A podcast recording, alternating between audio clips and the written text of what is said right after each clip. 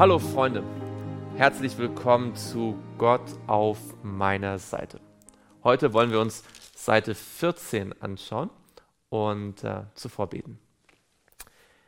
Lieber Vater im Himmel, wir möchten dir Danke sagen, dass wir vertrauen dürfen, dass du große Pläne für uns hast, auch wenn wir sie nicht immer gleich realisiert sehen, so wie im Leben von Abraham. Und wir möchten dich bitten, dass du auch heute durch dein Wort zu uns sprichst, dass wir Vertrauen in dich haben können, im Namen Jesu. Amen. Wir starten heute mit 1. Mose 14, Vers 1. Und es geschah zur Zeit Amraphels des Königs von Sinea, Arios des Königs von Eleazar, Kedor Laomers des Königs von Elam und Tideals des Königs der Goyim dass sie Krieg führten mit Bera, dem König von Sodom, und mit Birsa, dem König von Gomorra, und mit Sinab, dem König von Adama, und mit Semeber, dem König von Sebuim, und mit dem König von Bela, das ist Zor. Diese verbündeten sich im Tal Siddim, wo jetzt das Salzmeer ist. Sie waren zwölf Jahre lang Kedolaomer untertan gewesen, aber im 13. Jahr fielen sie von ihm ab. Darum kamen Kedolaomer und die Könige, die es mit ihm hielten, im 14. Jahr und schlugen die Rephaiter in Astaroth Karnaim und die Susiter in Ham und die Emiter in der Ebene Kirjataim, auch die Horiter auf ihrem Bergland, Seir bis nach El Paran, das an der Wüste liegt. Danach kehrten sie um und kamen nach En-Mishpat, das ist Kadesh, und schlugen das ganze Gebiet der Amalekiter. Dazu die Amoriter, die in Hasseson Tamor wohnten. Da zogen der König von Sodom der König von Gomorra, der König von Adama, der König von Sebuim und der König von Bela, das Zoa ist, zum Kampf aus und stellten sich gegen sie zur Schlacht auf im Tal Siddim. Gegen Kedolaomer, den König von Elam, und Tideal, den König der Goyim, und Amraphel, den König von Sinea, und Arioch, den König von Elazar. Vier Könige gegen fünf. Das Tal Siddim hatte aber viele Asphaltgruben und die Könige von Sodom und Gomorra wurden in die Flucht geschlagen und fielen dort und wer übrig blieb, floh ins Bergland. Und jene nahmen alle Habe von Sodom und Gomorra und alle ihre Nahrung und zogen davon, sie nahmen auch Lot mit sich, denn den Sohn von Abrahams Bruder und seine Habe, denn er wohnte in Sodom und zogen davon. Große Politik, gewaltige Schlacht. Aber was uns hier auffällt, ist, Lot wohnt in Sodom. Gestern haben wir gesehen, wie er sich in die Richtung von Sodom bewegt hatte, wahrscheinlich erstmal außerhalb gelebt hatte. Aber die Attraktivität von Sodom hat ihn hineingesogen. Wir sollten aufpassen, dass wir, wenn wir falsche Entscheidungen treffen, nicht immer weiter hineingezogen werden in diesen Strudel. Lot wurde aufgrund der Tatsache, dass er in Sodom lebte, jetzt plötzlich ein Kriegsgefangener.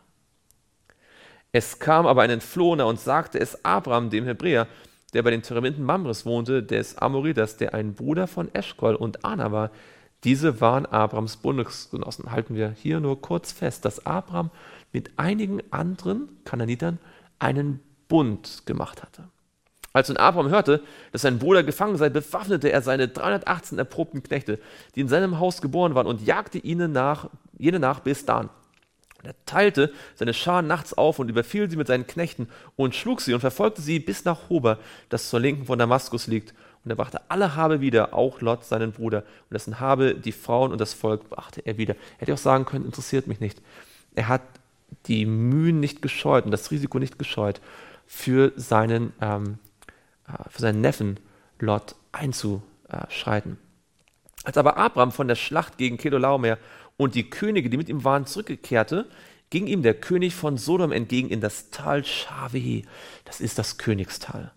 Aber Melchisedek, der König von Salem, brachte Brot und Wein herbei und er war ein Priester Gottes des Allerhöchsten. Ganz interessante Gestalt. Wenn ihr äh, noch dazu Lust habt, könnt ihr mal im Neuen Testament schauen, im Hebräerbrief, wen dieser Melchisedek so als, ähm, als Vorbild, als Bild vorgeschattet hat sozusagen. Und er segnete ihn und sprach, gesegnet sei Abraham von Gott, dem Allerhöchsten, dem Besitzer des Himmels und der Erde.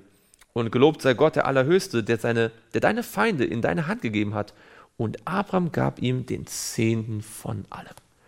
Wenn du dieses Thema noch nie betrachtet hast, lohnt es sich vielleicht mal, in der Bibel nach dem Wort Zehnten zu suchen und zu schauen, was Gott mit diesem Zehnten ähm, sich gedacht hat. Und ich kann dir verraten aus eigener Erfahrung, den Zehnten zu geben, ist ein großer, großer Segen, der sich spürbar auf unseren Alltag ähm, auswirkt.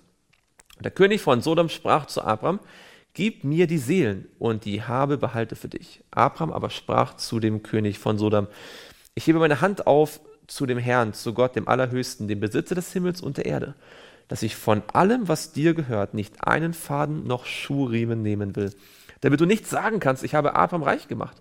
Nichts für mich. Nur was die Knechte gegessen haben und den Teil der Männer Ana, Eschkol und Amre, Mamre, die mit mir gezogen sind, sie sollen ihren Anteil nehmen. Abraham hat geholfen, ohne auf seinen eigenen Vorteil zu achten. Wenn wir helfen, für andere da sein, dann lasst uns nicht auf unseren eigenen Vorteil bedacht sein, sondern es gerne tun, ganz frei, weil Gott uns dazu gedrängt hat. Lasst uns doch gemeinsam beten. Lieber Vater im Himmel, wir möchten dir von Herzen Dank sagen, dass du uns so sehr segnest, dass wir von diesem Segen wieder zurückgeben können.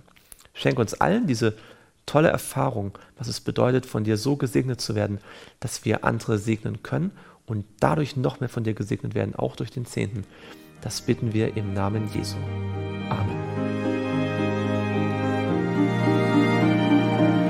Música